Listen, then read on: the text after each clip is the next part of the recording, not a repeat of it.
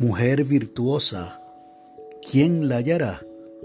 Porque su estima sobrepasa largamente a la de las piedras preciosas.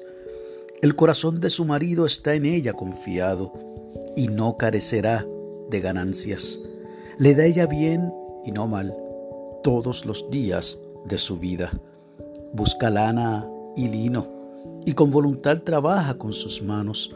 Es como nave de mercader, trae su pan de lejos se levanta aún de noche y da comida a su familia y ración a sus criadas, considera la heredad y la compra, y planta viña del fruto de sus manos, ciñe de fuerza sus lomos y esfuerza sus brazos, ve que van bien sus negocios, su lámpara no se apaga de noche, aplica su mano al uso y sus manos a la rueca, alarga su mano al pobre y extiende sus manos al menesteroso.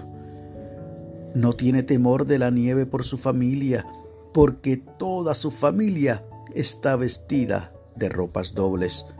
Ella se hace tapices de lino fino y púrpura es su vestido.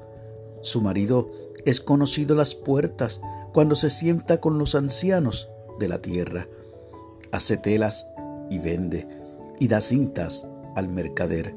Fuerza y honor son su vestidura, y se ríe de lo porvenir.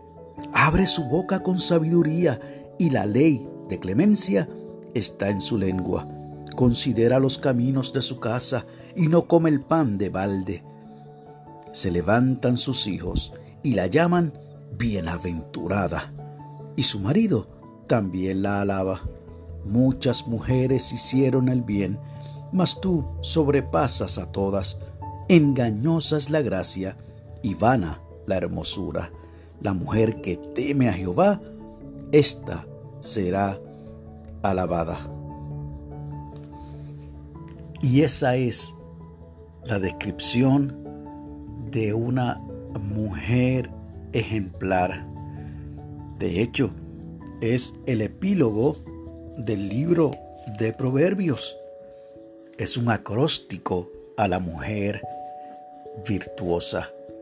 Por eso lo dedico a todas y cada una de ustedes, las mujeres, madres de este podcast del aposento alto. Muchas felicidades. Que Dios te bendiga, que renueve las fuerzas en ti y que el Espíritu Santo siga siendo tu guía.